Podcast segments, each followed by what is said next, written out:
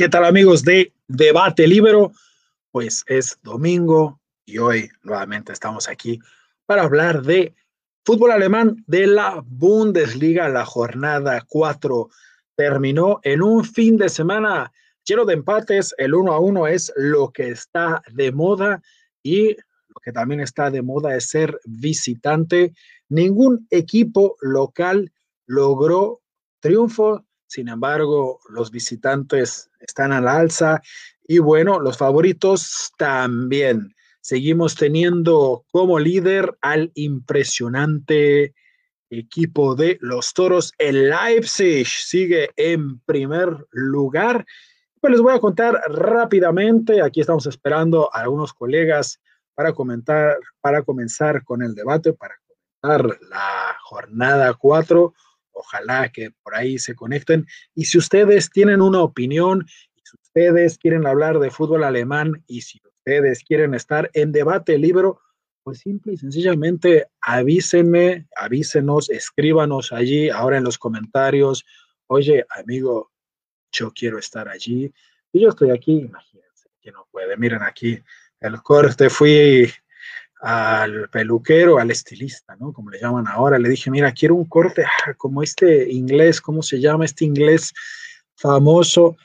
Yo me refería a alguno de los cantantes de Oasis, de los Gallagher, y bueno, mira, me dejaron como Boris Johnson, pero bueno, ya saben que ahora los cortes de pelo feo están de moda.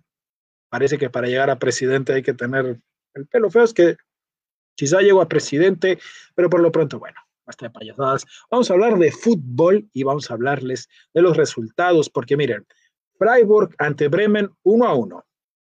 Después tenemos Gladbach ante Wolfsburgo 1 a 1. Colonia ante Frankfurt 1 a 1 y Schalke ante Unión 1 a 1. Empates, empates todos a 1.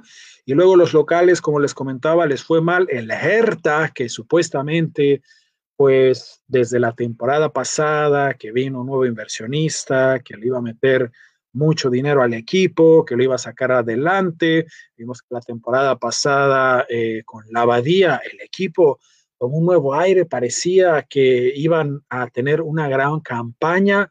Comenzaron bien, pero bueno, otra vez pierden, caen en casa ante el Stuttgart, el recién ascendido, que bueno, es un equipo histórico, los eh, suavos los conocemos de aquellos gloriosos tiempos, eh, la última, las últimas glorias, pues, porque han tenido otras. Es un equipo también que ha sacado muy buenos eh, jugadores, es un semillero del fútbol alemán.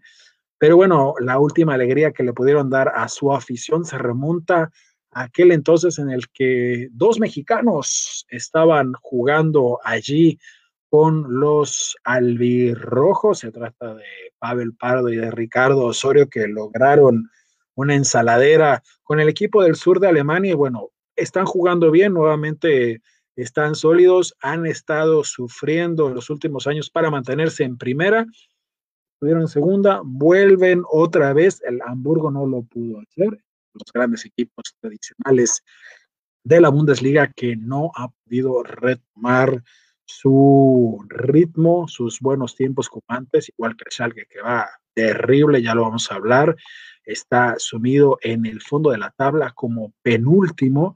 Y hablando de los últimos y otros resultados, bueno, Augsburgo, un equipo pequeño, modesto, que no puede, que ha tenido una campaña pues mejor que en otros años, está en sexto lugar, un equipo eh, pues eh, tan con falto, tan falto de recursos, no es eh, poco que estén en sexto lugar, sin embargo, bueno, se enfrentaron ante los toros rojos, los toros voladores, el Leipzig, una nueva franquicia, nuevo equipo, digámosle franquicia, pues es el estilo de fútbol o el estilo de organización que les pega más o el concepto que le pega más a este equipo comprado por una gran empresa de bebidas energéticas de Austria. Muchos no lo quieren, pero bueno, hoy por hoy el Leipzig segunda jornada que siguen en el primer lugar en lo más alto de la tabla. El Dortmund no se deja, no se despega.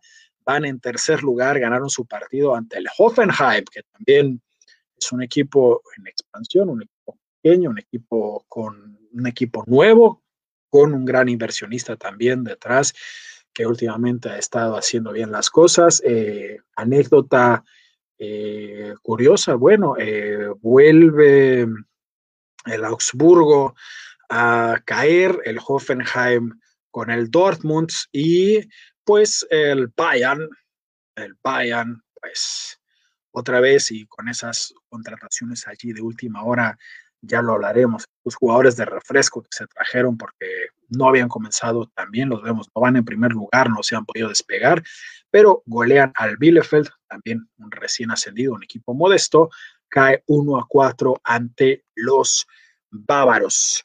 Y después de esta, de esta larga, larga introducción, voy a darle la bienvenida a, pues ustedes ya lo conocen, a mi querido y estimado Darío, que ahí lo vi, lo voy a balconear un poquito antes de mandarlo al aire. Se está opinando, Darío, ¿cómo estás? ¿Cómo, andamos, David? Buenas tardes aquí desde Argentina, Berlín, un gran saludo y como siempre un placer de, estar aquí en debate. David, perdón, Israel, Israel querido. para el, otro, lado. no, no, como siempre digo, Israel querido, eh, siempre es, un gran placer estar en debate libre porque, como dice el eslogan, nos movemos por toda la cancha y aquí estamos, ¿no? Moviéndonos.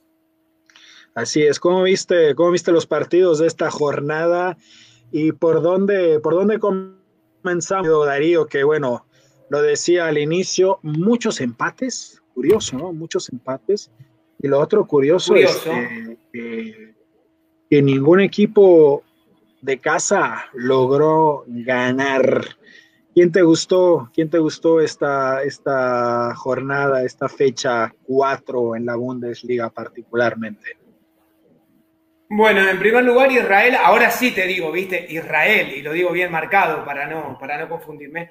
Eh, Digo, no, fue una, una, fue una jornada, como bien marcaste, Israel, de muchas igualdades, pero eh, han ganado los que habitualmente da a entender la Bundesliga, donde van a estar en lo más alto. Ganó Dortmund, ganó Leipzig y ganó Bayern. Este Bayern que Hansi Flick se encarga de reinventar todo el tiempo, ¿no?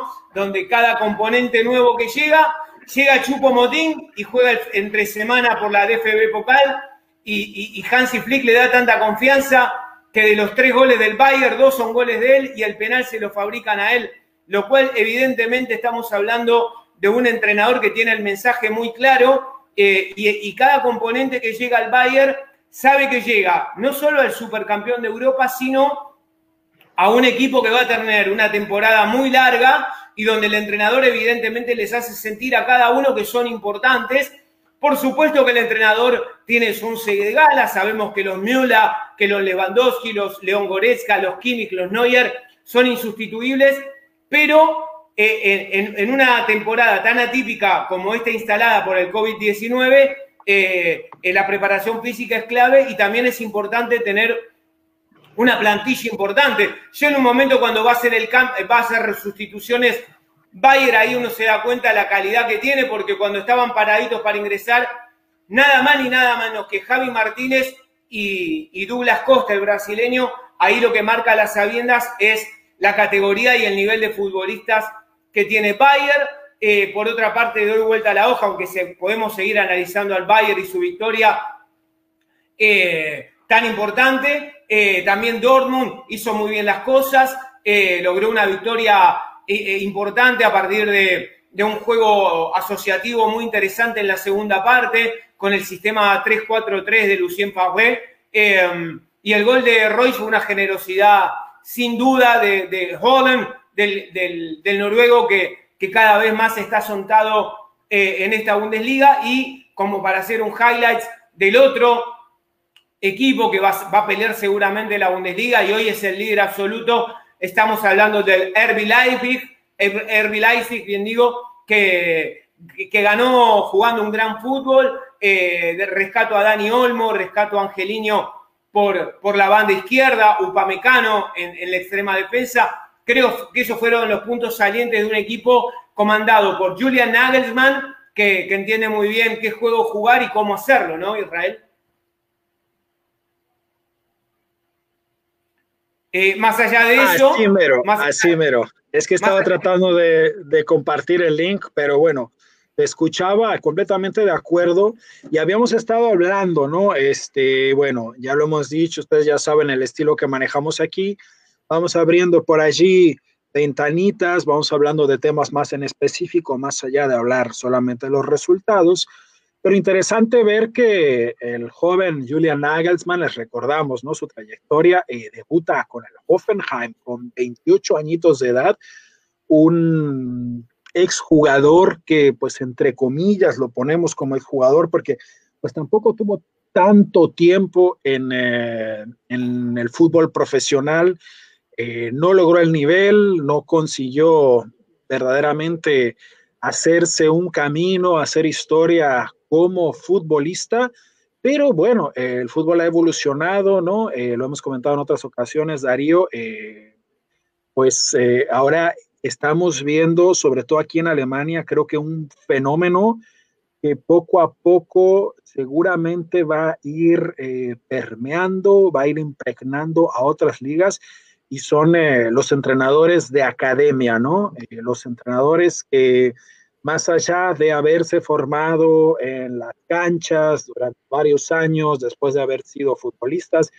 vemos que sobre todo, ¿no? En el pasado era, se notaba más, muchos eh, arqueros y defensas, medios de contención, por el lugar en donde pasan toda su carrera mirando el fútbol, que es desde atrás, eh, automáticamente y de forma casi natural se convertían en directores técnicos, ¿no?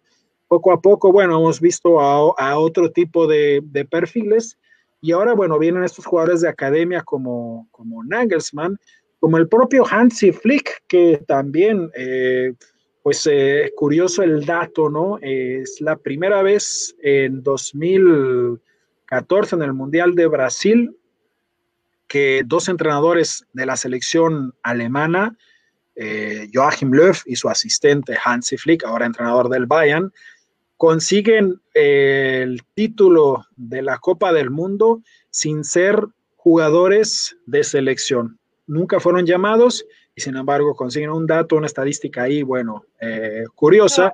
importante ver...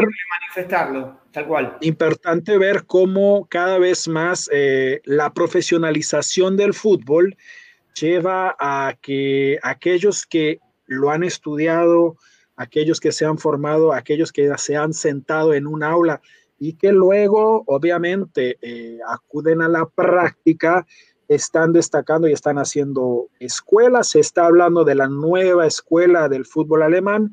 Ya lo hemos comentado, Darío, bueno, en mi opinión, eh, no pondrían el mismo saco, aunque las trayectorias se puedan parecer un poquito, aunque tengan estas similitudes que acabo de comentar. Pero bueno, la forma de dirigir de eh, Tuchel y de Klopp es más o menos parecida, un poco también, aunque sea holandés, pero bueno, el señor Boss, Peter Boss, el holandés, entrenador del Leverkusen, que también ganó y metió gol a Alario, el argentino Lucas Alario, buenas noticias, pues esté logrando destacar, es un jugador que a mí particularmente me gusta mucho, pero bueno, es este estilo de, del gegenpressing, del ataque arriba, está eh, Marco Rose, Está Rose, que es el entrenador de Gladbach, que pues tiene un estilo también más o menos parecido. Él apuesta mucho más a la velocidad, al físico, a también este, apretar la salida. Y el señor Hansi Flick, que también lo hemos comentado, Darío, eh, con un estilo un poco que recuerda más a la raíz, a la médula del fútbol alemán 2.0, diría yo, porque, bueno, vemos que ese estilo duro, recio, combativo, con corazón, con disciplina y con frialdad que caracterizaba al fútbol alemán durante muchas décadas, ha venido, bueno, después con Löw y con otros equipos se fue diluyendo a causa de la moda del tiki-taka y la capacidad de uno de los máximos vendedores de humo del fútbol, el señor Guardiola, Perdón, ay, eh, otra vez se me salió un ataque para el señor Corbatito. ¿Qué pasó, no, nada personal, nada personal, pero bueno, la cuestión es que este fútbol Yo digo 2.0 Darío porque es un, es un fútbol más vistoso, más elegante, con jugadores que saben tratar bien la pelota. Estoy hablando, sí, de Sané, que todavía tiene que demostrar. Ahora me comentas cómo lo ves. Pero bueno, específicamente es que hasta Müller, que tiene esta complexión y esta, pues, este, hasta incluso fama de ser un poco un jugador que se trompica cuando corre, pero bueno, en realidad eh, tiene una gran técnica individual, igual que Goretzka, igual que eh, Lewandowski, igual que pues casi cada Kimmich, o sea, un, un, estilo de juego distinto a lo que había antes, ¿no? Mucho más elegante y bueno, qué decir de Serge Gnabry. Eh, ni hablar. Bueno, hiciste bien en graficar las diferentes escuelas las academias y las patrias formativas de Alemania, porque si uno agarra diferentes entrenadores, eh, Nigelsmann se diferencia de Peter Bosch. Hablando un poquito de Leverkusen, hago una estación en el partido del Bayern Leverkusen. Eh, destaco por sobre todas las cosas eh, el rendimiento de Alario, no solo por el gol, porque por supuesto del gol nos valemos y no de los merecimientos, sino de los goles convertidos. Pero más allá de eso, el argentino creo que va a tener mucho que ver, no sé si lo compartes, Israel, que ahora al no tener más a Kevin Folland, eh, el entrenador Peter Bosch se vio obligado en colocarlo a Alario y Alario también entiende de que no va a tener una gran competencia. Entonces el chico, eh, ya no tan chico, se siente más confiado de él, sabe que esto es una apreciación muy personal, Israel. Em, Lucas Alario me da la sensación en la temporada pasada que cada vez que Peter Bosch lo colocaba, eh, eh, el, ex jugador de River Plate necesitaba demostrar lo que podía en esos 15, 20 minutos. Entonces, eh, a veces es un poco complicado tratar de demostrar en pocos minutos. Ahora bien, Peter Bosch le ha dado una titularidad y se vio reflejada en el partido de ayer.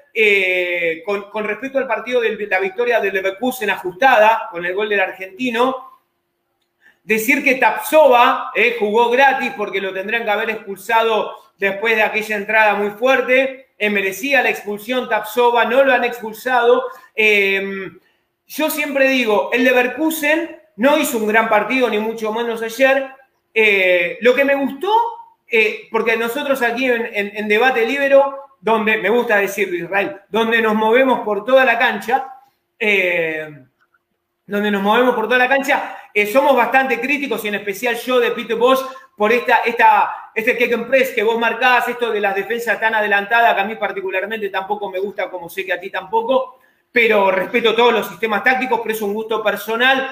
Pero me parece que Peter Bosch está empezando a entender, creo que lo está mirando de debate libero, empieza a ser un poquito más cínico a veces para jugar, ¿eh?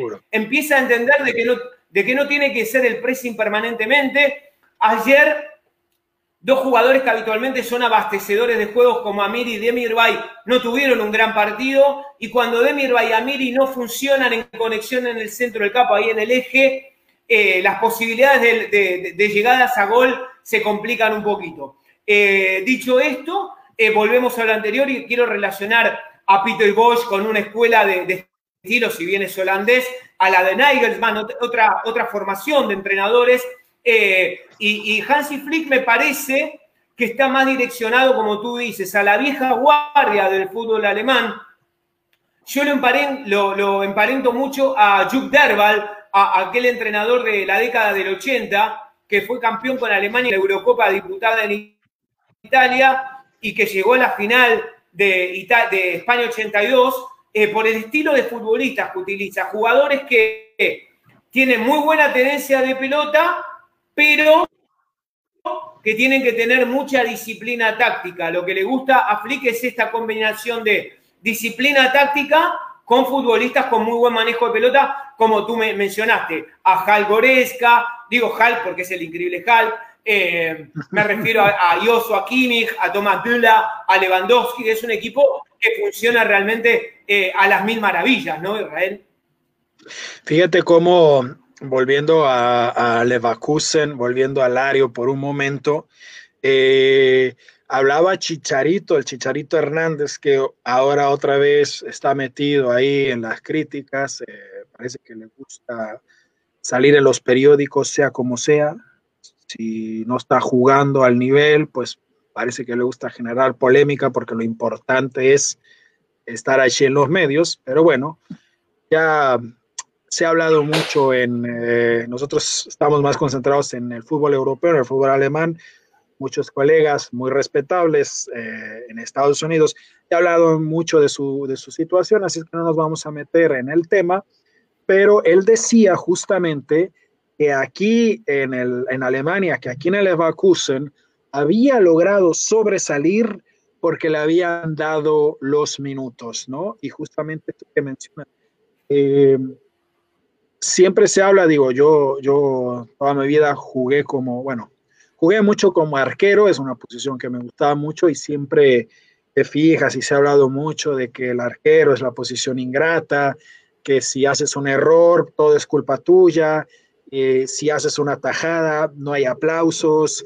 etcétera, etcétera, ¿no? Hay mucha, mucha poesía en torno al jugador diferente, al jugador solitario del campo, pero eh, ser, eh, ser delantero, claro, tienes las glorias y las mieles de estar casi siempre en la cámara, como ahora finalmente nuestro amigo David ya está en la cámara, estaba teniendo aquí, lo estábamos esperando, y este, pero claro, tienes todas esas glorias del protagonismo, pero si no tienes esa continuidad que sí se le suele regalar al arquero, eh, es difícil ganar esa confianza que mencionabas. David, ¿cómo estás?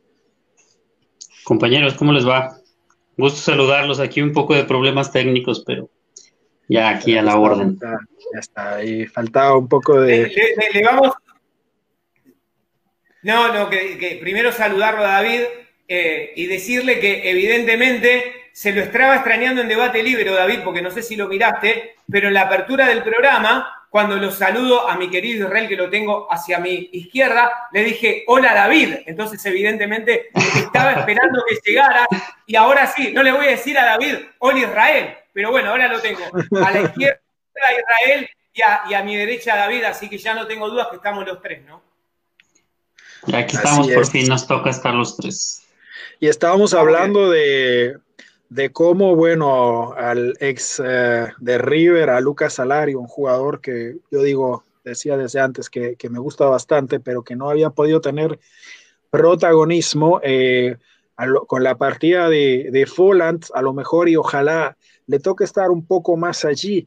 Claro, es que también el, perfil o la forma de juego que, había estado manejando el señor Peta Boss, eh, es complicada para un, para un delantero de área, como lo es Folland y como lo es Salario y como lo era, como lo era Chicharito.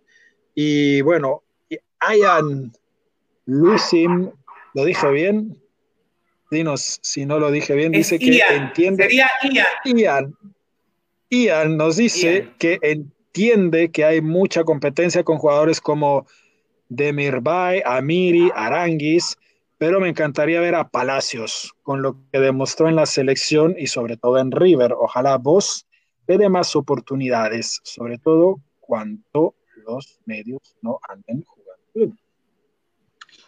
Y es bueno, ¿no? Eh, lo que habíamos hablado, esta es otra, otra jornada, o digo, otra temporada en la que el jugador latinoamericano, los jugadores latinoamericanos no son... Eh, figura, no son de los que más, de los que más se esté hablando y de los que más se vaya a hablar en la Bundesliga, ¿no? Eh, John Córdoba se vino acá a Hertha, pero Aranguis, bueno, lo hemos mencionado, buena campaña, sólido desde hace tiempo ya. Difícil mantenerse en la Bundesliga con la titularidad tan larga como la del chileno, pero... Incluso ya capitán. Incluso ya capitán, pero este, ¿qué otro latino tenemos acá que vaya a dar de qué hablar? Se fue Coutinho, que era el que más o menos estaba dando ahí. John Córdoba inició bien, sin embargo, el arranque del Hertha no le está ayudando mucho. Entonces, nuevamente una temporada difícil para los, los latinoamericanos, ¿no? se no figuran mucho, que se pide más esta presión. ¿Te viste el partido del Hertha ante los Suavos, ante el Stuttgart, donde caen 0 a 2? Mi querido David, no tuviste oportunidad. No tuve oportunidad, vi los highlights, sinceramente. No, no tuve oportunidad de verlo completo, pero pues difícil el arranque y el equipo de Bruno Lavadía sufriendo en la parte defensiva, sobre todo ha recibido muchos goles, a pesar del que yo considero uno de los mejores porteros de la Bundesliga, como Alexander Schwolo, ha recibido muchos goles, está sufriendo en la parte defensiva y lo que están haciendo adelante pues no les está alcanzando, ¿no? A pesar de ese tridente tan interesante que están formando con, con Mateus Cuña, por ahí Dodi Luquevacchio y por ahí rotando con el colombiano Córdoba y el polaco Piatek. No les está alcanzando atrás. Eh, ya se fue el holandés Karim Rekik al Sevilla, que para mí era uno de los puntos débiles del equipo. Sin embargo, eh, Niklas Stark, después de la lesión, no ha regresado muy bien. Eh, Dedrick Boyata, incluso que también el buen nivel que ha tenido en el Hertha lo ha llevado a jugar como titular en los últimos partidos con Bélgica, pero en conjunto la defensa de Berlín no se ha visto muy bien. Sí, por el otro lado, el Unión, bueno, un equipo en una realidad radicalmente diferente, eh, un equipo, pues digamos, ¿no? Con cierta mística, porque es un equipo que este, las navidades les abre la puerta a los, a los aficionados para que pongan ahí imágenes muy bonitas. Las pueden encontrar en, en, YouTube y si no, después les vamos a poner por ahí un link también que van y cantan villancicos en el campo, etcétera. La afición ayudó a, a construir también el campo. Es un equipo que, bueno, juega fundamentalmente a que no le hagan goles porque pues el presupuesto, digo, el presupuesto en dinero, pero también el presupuesto en lo que hay. Cuando miras a la banca y cuando miras a los jugadores que, que tienen que disputar el partido, pues es bastante limitado. Y aún así, bueno, ante el Schalke, que por ahí quisiera empezar a abrir y darles un pasecito a los dos para que tomen el micrófono, para que hablemos de uno de los casos de pues, más dramáticos y, y más tristes del fútbol alemán, ¿no? Yo había dicho ya un par de veces que pues este Schalke vestido de azul, uno de los históricos eh, de la Bundesliga, eh, protagonista de uno de los partidos de los clásicos, de los derbis más representativos, más aguerridos, más importantes del fútbol alemán, que es el partido que juegan contra el Dortmund. Eh, tuvieron hace dos campañas un breve despertar, consiguieron un segundo lugar, parecía que otra vez volvían a, a, los primeros, a los primeros planos, sin embargo sigue siendo un equipo que más bien está siempre ahí un poco asustando a su afición, coqueteando con, con el descenso, habían estado jugando a que somos el gran equipo, como el Real Madrid, cada vez que se pierde un partido despedimos al entrenador, no me acuerdo exactamente de la estadística, en algún momento creo que hace cuatro años, eh, a media campaña ya llevaban tres o cuatro entrenadores despedidos, comenzaron a tratar de darle más continuidad a sus directores técnicos, tampoco eh, lograron eh, hacer grandes cosas y ahora, bueno, con lo del coronavirus, la plantilla grande o la, la cúpula del equipo ha estado hablando varias veces de que están con peligro de irse a la bancarrota, que tienen problemas económicos,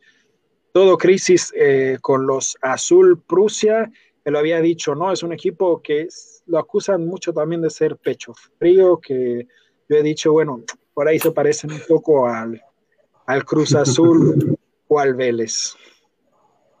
Mira, primero eh, Israel eh, quiero contestarle a Ian, a Ian Yosin, que había hecho una pregunta interesante, porque nos había consultado por el tema Ezequiel Palacios en Bayer Leverkusen, y decirle a Ian que yo, intuyo que Peter Bosch no lo, no lo, incluyó en el inicio porque entendió que, que Ezequiel Palacios venía de jugar en la altura un gran partido contra Bolivia con el seleccionado argentino que ganó 2 a 1 en la altura de la P22 Eh, creo que eso habrá tenido mucho que ver en este físico del jugador argentino que no lo haya incluido en el inicio, pero sí decirle a Ian que Ezequiel Palacios eh, es un complemento ideal allí donde, donde, los, donde conviven los, los Aranguis, los, los Demirbay y los Amiri. Eh, dicho esto, quiero hacer un poquito una señalización sobre el Stuttgart, porque nuestro querido amigo y colega David eh, hizo una muy buena semiología del Hertha Berlín, y, pero quiero, quiero hablar del equipo que obtuvo la victoria. Eh, el Stuttgart hizo un, partido muy interesante. Eh, el sistema táctico que utilizó el equipo de Stuttgart fue el 3-4-2-1. me gustó Koulibaly por banda el gol de de, Castro, de, Gonzalo Castro, ¿no? Se cortó un poquitito Darío, por eso eh, nos saqué del, saqué del aire a David y me saqué a mí. Repítanos esta última parte, por favor.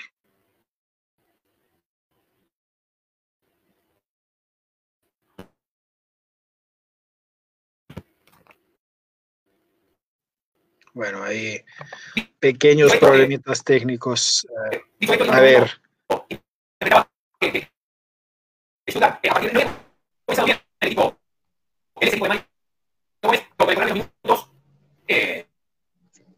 Eh, el equipo de Stuttgart comenzó a, a sentir, eh, sentirse cómodo dentro de un partido donde eh, el equipo de Stuttgart había puesto un poquito de resistencia.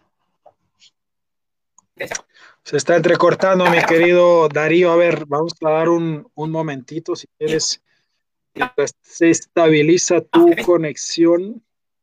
Le decimos a David que si, que si agarra, que si toma la palabra sobre lo que estamos comentando. Oye, no, este, conectando con lo del Hertha eh, contra Stuttgart y el tema que venían comentando de los latinoamericanos en la Bundesliga también hay que poner sobre la mesa al argentino Santiago Ascasíbar, que precisamente llegó al Hertha Berlín desde el Stuttgart a principios de año y que no cayó con buen pie en Berlín, jugó dos o tres partidos, parecía que estaba tomando buen ritmo, sin embargo tuvo una lesión que lo alejó prácticamente el resto de la temporada y este inicio pues tampoco ha sido muy afortunado para el, para el argentino, que en teoría pues lucía por ahí un, medio campo interesante y sobre todo tras la salida de, del, del serbio Marco Grujic, parecía que todo estaba encaminado para que el argentino tomara el control del medio campo del Hertha Berlín. Sin embargo, eh, pues no, en general al equipo no le ha ido bien y entre ellos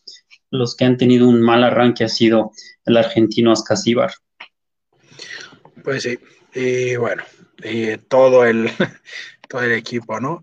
Este, nos dice Dami, que ya no siempre nos, nos alegra que esté por ahí, siempre nos comenta, nos dice, ¿cómo andan? Otra vez Thomas Müller mostró su potencial y Marco Royce convirtió dos grandes referentes del fútbol alemán, para mí titulares en la selección alemana. Saludos. También, bueno, eh, tanto Holland como, como Royce habían tenido descanso por lo de las fechas FIFA, ¿no? Pero bueno, el entrenador los llama, eh, el señor Fabre los llama, les resuelve el partido. Para mí, no sé cómo lo veas tú, David. Eh, claro, el Bayern, que Thomas Müller en plan grande es una de las eh, continuas, de los continuos temas de los que últimamente se ha estado hablando acá en Alemania, que es que el mediocampista, delantero, que lo hemos visto jugar por izquierda, por derecha, en medio y hasta de centro delantero. Eh, está de nuevo en gran nivel y mucha gente pide su vuelta a la selección alemana, pero bueno, en comparación de, volviendo al fútbol, a la Bundesliga, a la liga casera, el Bayern sigue, aunque los dos tuvieron un par de tropezoncitos antes de su partido por Supercopa, que el Bayern sigue demostrando que es el papá de los aurinegros. El Dortmund sigue sin poder cambiar la historia. Cuando ven la camiseta roja les tiemblan las rodillas. Siguen sin poder eh, abolir esta jetatura de los del sur de Alemania. eh, ganan con mucha mayor solidez los moniqueses. Sin embargo, bueno, importante que el Dortmund siga sumando, pero sigue, sigue sin haber una gran consolidación de, de este equipo. No sé cómo lo veas, mi querido David. Y ya vamos de vuelta a Darío, que ya lo estamos viendo también, que se mueve mucho y la conexión de internet muy bien. Sí, parece que después de cuatro jornadas la tabla de la Bundesliga está volviendo a la normalidad, después de que habíamos visto al Hoffenheim y al Augsburg en la parte alta.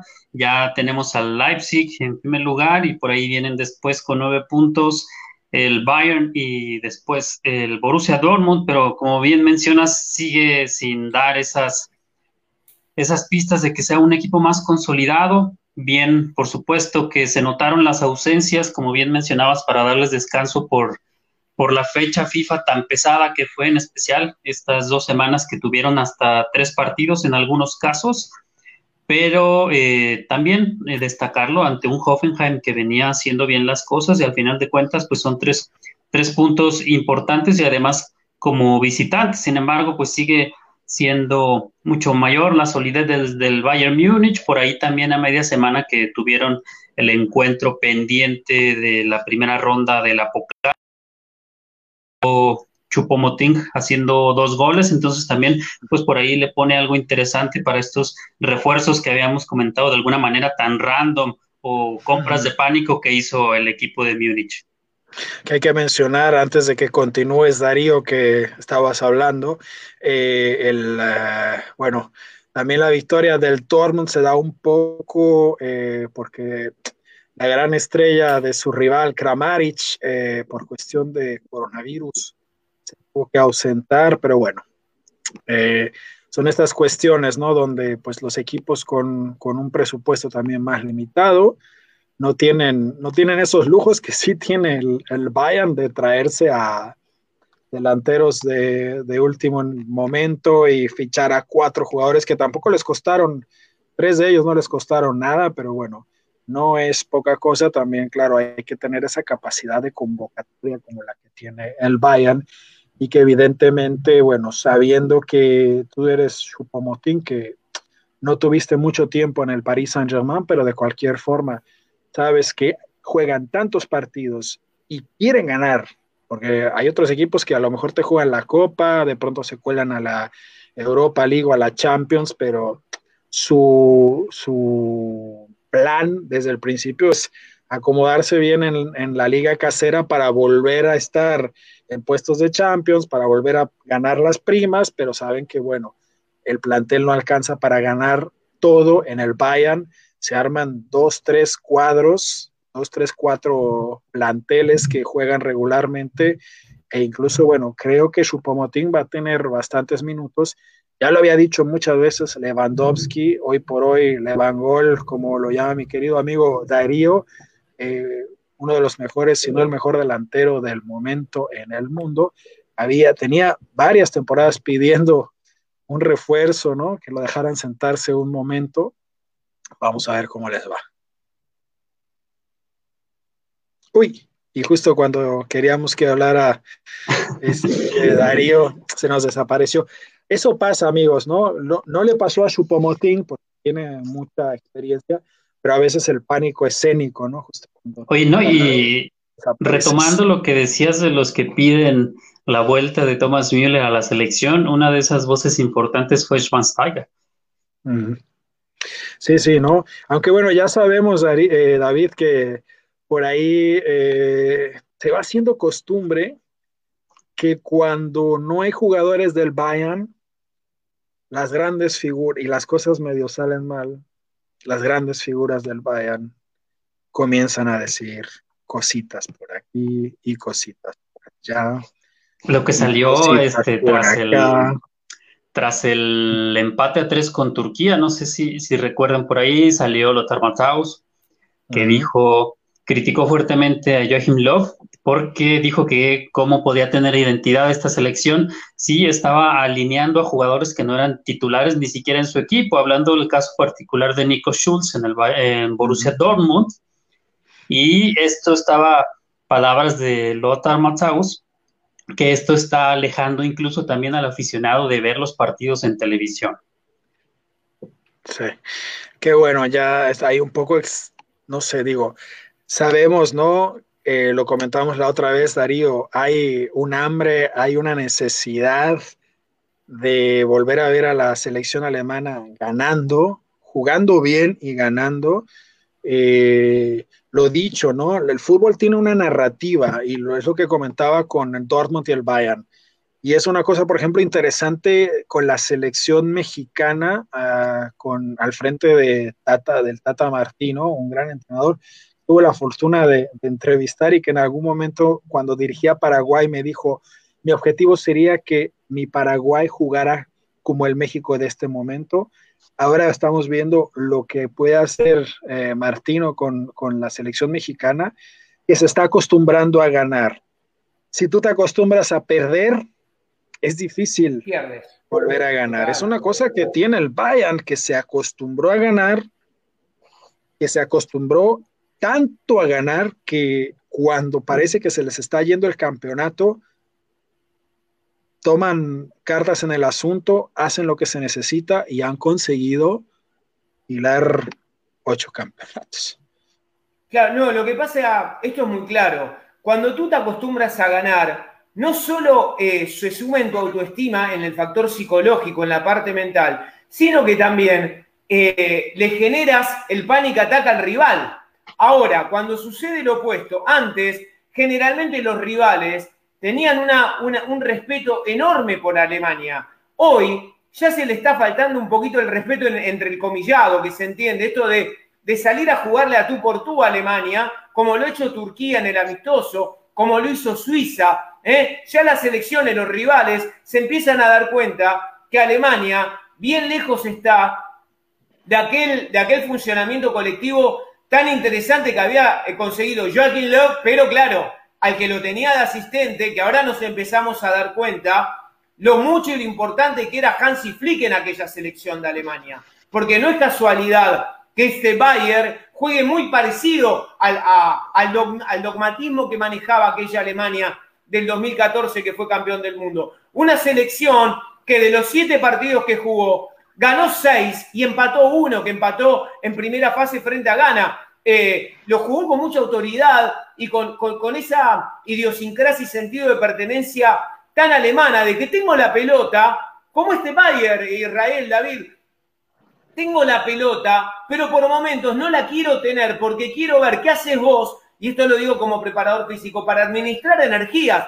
Eh, es lo que hace este Bayer. A veces es cínico, te cede el balón, eh, juega al espacio, porque entiende que a veces en la salida y en la espera juega por banda con Davis y con Pavar, con Kimmich, con Goretzka. Entiendan esos, eh, esos automatismos que hoy no tiene Alemania. Entonces, eso llevado a una realidad, como bien marcó David, el tema de palabras autorizadas, como Lothar Matthaus, el mismo Stefan Effenberg, otra leyenda del fútbol alemán, también criticó duramente al equipo, Mehmet Scholl, jugador que fue campeón con Bayern Múnich en 2001 de la Champions bajo la tutela de Ottmar Hirschfeld. Creo que básicamente, para redondear la idea, es Alemania está perdiendo esa supremacía que lograba en el continente europeo y de alguna manera Joachim Löw, eso que había logrado con consistencia, por supuesto, con Hansi Flick como asistente técnico, a partir, yo creo que a partir de la Eurocopa 2016 el equipo se empezó a derrumbar un poquito. Creo que eh, Lev había tenido la, pequeña lucidez, como marcó David en algunos programas atrás. Recuerdan, chicos, el equipo de la Confederaciones había hecho un equipo renovado, pero cuando se tuvo que jugar en Rusia 2018 por esa camada, volvieron los Cross, volvieron los Otsil. Eh, eh, ¿Se entiende la idea? Entonces, eh, creo que Alemania perdió eh, esa capacidad de mando que supo instalar Lev y hoy está en problemas el equipo definitivamente.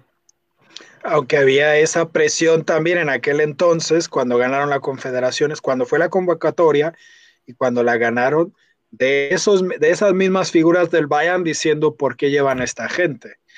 También el contexto es claro, ¿no? Eh, había dicho, contra Turquía me llevo a jugadores porque quiero darle descanso a aquellos del Bayern y del Leipzig que vienen, pues hay que acordarnos, ¿no? Que la temporada terminó muy pegada, muy pegada a este a, esta, a este nuevo inicio de campaña y por ahí, bueno, también se entiende, ¿no? Pero para no desviarnos demasiado de la Bundesliga, David, si todavía quisieras hacer un apunte sobre la selección alemana y nos pasamos después al comentario de Dani, que siempre nos manda saludos y que lo estimamos mucho y que ya ha estado aquí también con nosotros. Sí, bueno, yo sí estoy de acuerdo en una cosa con la gente que se ha alzado la voz, gente como Effenberg, eh, el mismo Lothar Matthaus, eh, Mehmet Scholl, y sí es algo relacionado con lo que comenta Darío, que es con esa falta de supremacía. Creo yo que ha sido ese cambio en el ADN, uno físico y el otro futbolístico, y el tercero la personalidad. Hoy la selección alemana no cuenta ni siquiera con un jugador como los que hemos mencionado, ¿no? Llámese Oliver Kahn, Andreas Müller, eh, Lothar Matthäus, incluso jugadores que no fueron grandes figuras, pero que te aportaban ese carácter como Thorsten Frings, Jens Jeremy. Entonces, hoy en la selección no tienes a uno solo cuando anteriormente la selección podías contar cinco o seis jugadores de ese carácter y que cuando el equipo no jugaba bien a base de carácter salía a flote. Ah, sí, y nos dice Dani, bueno, vamos a hablar rápido de, eh, hablando de esos jugadores queridos que, que aparecieron, que les faltó el carácter, que fueron héroes en su momento y que ahora pues eh, ni siquiera les alcanza para estar en la Bundesliga. Eh, nos dice Dani, hola, saludos, ¿qué les parece el debut del alemán Mario Götze en el PSV Eindhoven, el equipo de, el ex equipo de guardado del Chucky Lozano, de varios mexicanos, ¿no? De Carlos Salcido, que fue el primero que llegó. Y Compañero de Gutiérrez actualmente. Sí, total.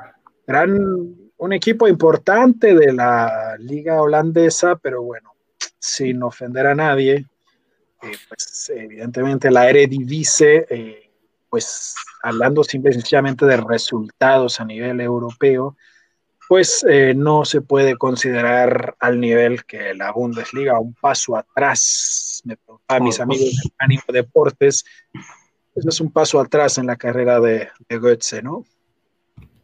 Sí, yo creo, eh, que yo creo que acá lo que hay que analizar un poquito es que eh, realmente ha, tenido involución, ¿no? Eh, creo que uno pensó que a partir del gol contra Argentina en el 2014 en la final, eh, todo sería alegría para Mario Goetze, ¿no? Y definitivamente lo que uno proyectaba como una carrera realmente de evolución no fue tal. llegó a una liga como, como la holandesa, como bien marca Israel, al PSV Eindhoven, una liga que, no está entre las más importantes ni mucho menos de Europa, pero creo que para Goetze, uno yo ahora me quiero centralizar en su parte humana, creo que él necesitaba de alguna manera bajar a una liga no tan exigente como para poder reencontrarse a sí mismo. Creo que Goetze lo que necesita es reencontrarse a sí mismo y nada mejor que en su debut de hoy, convirtiendo un gol de gran factura. Si uno ve el gol un gol de, gran calidad, encarando al arquero, pisándose y definiendo al segundo palo. A mí me puso muy contento el gol de Mario Goetze. De alguna manera eh, es un, era un futbolista con una gran proyección, pero que nunca terminó de dar eh, la talla. Yo a veces eh, recuerdo grandes futbolistas. Yo recuerdo que una vez Juan Román Riquelme, aquel gran jugador argentino que fue campeón del mundo con Boca Juniors, decía a veces los futbolistas tenemos que caer en el casillero correcto, porque cuando él fue al Barcelona, tuvo la mala, la mala suerte de que justamente el entrenador era Fangal y jugaba con 4-3-3, entonces no jugaba con enlace, y, Riquelme jugaba terminando, jugó de extremo izquierdo, que no era su posición, y, yo siempre digo, ¿no? Lo de Mario Goetze no tuvo suerte porque cuando cae al Bayern que fue donde uno pensó que podía haber explotado, estaba como entrenador eh, Pep Guardiola, el amigo de Israel de ese, y, no, pudo, no, pudo, no pudo generar lo mejor, porque yo, yo recuerdo que a Mario Goetze lo ponía de todo Guardiola, lo terminó confundiendo a Mario Goetze. Jugó de mediocampista derecho, de extremo izquierdo, de falso 9, de win derecho, y creo que no, no pudo rendir ahí. Eh, dicho esto, quiero hacer una, un recordatorio a nosotros que nos gusta aquí en Debate Libero eh, hacer pequeñas eh, personas, semiologías de, títulos obtenidos y al equipo donde fue Mario Goetze en la temporada 1988, me estoy yendo mucho atrás en el tiempo, pero no, no en vano hay que rescatar que aquel equipo de PSV Eindhoven fue campeón de la Champions con una, con una época gloriosa del fútbol holandés, eh, que contaba con Van Breukelen, con grandes futbolistas, eh, pero bueno, dicho esto, sí, Mario Goetze, yo eh, lo, que me concentro es que tiene que reencontrarse a sí mismo en la parte humana y futbolística, ojalá que jugar en una liga menor haga de alguna manera volverle las ganas y la pasión que creo que Goetze había perdido por el juego. David, estamos entrando en la recta final, los últimos 10 minutos. Vamos a tratar de quedarnos antes de la hora para poder subir esto a las distintas redes sociales que luego no permiten Excelente. tiempo. Pero me encantaría que, nos dijeras y empezar ahí para ir cerrando, David. ¿Cómo ves? Eh, es temprano, es bastante temprano, pero ¿qué nos depara esta Bundesliga? ¿Cómo ves? ¿Quiénes son los favoritos a ser protagonistas? ¿Quiénes son los favoritos a sufrir? ¿Y quiénes son los favoritos a volver a ser un cero a la izquierda? Tristemente el panorama luce similar al de anteriores temporadas, ya empezó a agarrar forma la parte de arriba, como comentábamos, el Arbe Leipzig, que, insisto, equipos como el Leipzig y el Dortmund dependerá mucho de su futuro en la Bundesliga, de qué tanto puedan avanzar en Europa y qué tanto les dure el gas para aguantarle el ritmo al Bayern. En la parte baja eh, pintan claros nuevamente el Werder Bremen, que ya le gustó por ahí coquetear con la parte baja. Eh, el Köln, que también ha iniciado muy mal y el Schalke y por ahí el Mainz, que más o menos son los últimos, son los equipos que han lucido eh, para luchar por los puestos del descenso y la promoción. Y sorprendentemente el Arminia Bielefeld, que todos eh, daban por sentado que va a ser quien descienda, ha lucido mejor que estos tres equipos, incluso por ahí el Unión Berlín en esta segunda temporada en Bundesliga también se ha visto mucho mejor, incluso también ya con, con dos llegadas importantes como la de Max Kruse y el arquero Loris Karius, que no ha sido titular, pero al final de cuentas le aportan experiencia al equipo. Entonces, por ahí, ¿no? Tal vez la, lo que será interesante esta temporada definir serán los puestos europeos, que todavía no se ve muy claro. Por ahí empezaron bien el Augsburg, el Hoffenheim, pero que será difícil que aguanten el ritmo. El Wolfsburg, que tras cuatro jornadas se mantiene invicto, pero no ha ganado. El Leverkusen también, que es el otro que se mantiene por ahí invicto, pero que ya sabemos que también suele ser un equipo muy irregular. Y pues veremos, ¿no? También este, comentar en el caso del Leverkusen, víctimas de la fecha FIFA, la terrible lesión del colombiano Arias. Así es, así es una lamentable esta lesión y vamos a ver, ¿no? Eh, fíjense el caso de el caso del Gladbach y del Wolfsburg, yo me acuerdo hace como unas ocho campañas, estaban por ahí metidos en los segundos, tercer lugar, parecía que iban a ser los habituales, por ahí, bueno, Dortmund y Leverkusen son dos equipos que también siempre tienen acostumbrado a la afición, acostumbrada a la afición a estar allí arriba. Surgió este nuevo equipo, el Leipzig, pero vamos a ver, ¿no? Porque repasando rápido la tabla, bueno, ya habías dicho, David, Leipzig, Bayern, Dortmund, los habituales, pero cuarto lugar, a ver hasta dónde le alcanza al Frankfurt, que ya lo ha hecho otras veces, ya se ha puesto en los primeros puestos al principio de la temporada, vendió sus grandes figuras, querían que volviera Jovic y después, bueno, vamos a ver si al final no acaban otra vez eh, en media tabla. El Stuttgart, el Augsburg, como bien mencionabas, vamos a ver qué, qué consiguen y el Freiburg que pues siempre está como haciendo milagros, ¿no? Muy por encima de lo que de lo que pues este sería lo que deberíamos, de lo que nos deberíamos acostumbrar porque pues es un equipo con una plantilla, con un presupuesto limitado. Pero bueno, quisiera que... además perdió una de sus figuras, vendieron a Alexander Schwolo.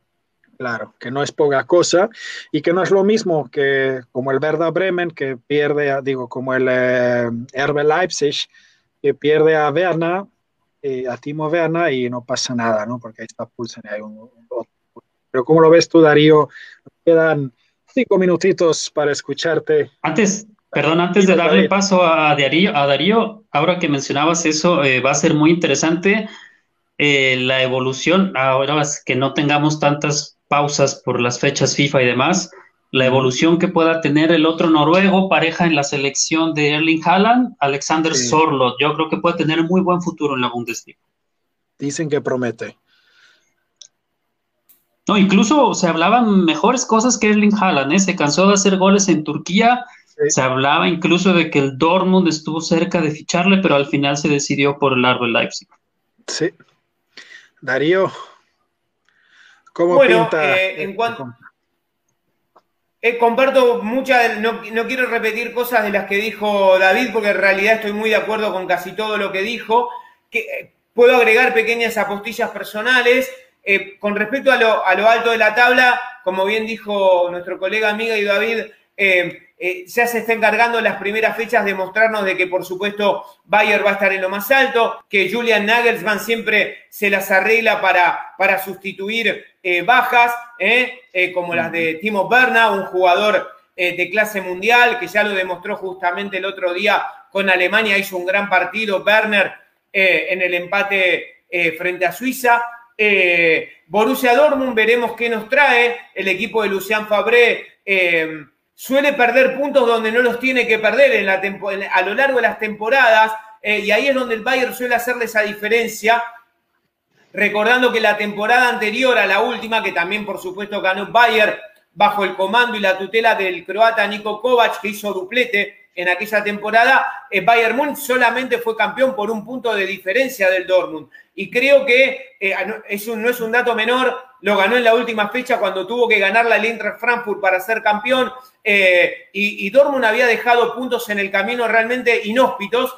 Podría haber sido otro el resultado. Entonces, por eso quiero ver si el equipo amarillo no pierde esos puntos que realmente después le duelen. Dicho esto, creo que Leverkusen van a vergar en estas aguas habituales de, de grandes partidos y de grandes decepciones. Eh, no en vano ha perdido en estas últimas dos temporadas, creo yo, Israel, tres jugadores importantes como, como perdón, como Kevin Folland, como Havertz y como Julian Brent, nada más ni nada menos, ¿no? Tres jugadores de talla mundial. Eh, y creo que un equipo que puede llegar a sorprendernos a lo largo de la temporada, que me gustó mucho contra el Hertha Berlín, no arrancó tan bien, pero después se fue acomodando en la Bundesliga, es el Stuttgart, señores, que ascendió de la Bundesliga 2 y a mí particularmente, aparte, chicos, me gusta el sistema. El 3-4-2-1 es un sistema bastante novedoso dentro de la Bundesliga eh, y el equipo de Stuttgart, aquel que, que, que, comandaba hasta la temporada pasaba Mario Gómez, digo, desde el juego, eh, ya no está, se retiró eh, colaborando con el ascenso del Stuttgart. Creo que puede llegar a ser una linda sorpresa dentro de una, de una temporada que esperemos que nos siga generando satisfacción a los ojos y a las emociones, ¿no? Así es, y bueno, nos vamos a despedir. Yo quería justamente cerrar con eso, Darío. Eh, ¿Quién les parece que pudiera ser la sorpresa, no tanto porque pudieran ganar el campeonato, sino porque pudieran demostrar una, hacer una gran temporada más allá de lo que se espera de ellos? Yo me quedo también con el Stuttgart y para cerrar, David, y despedirnos que nos quedan segundos, ¿con quién te vas?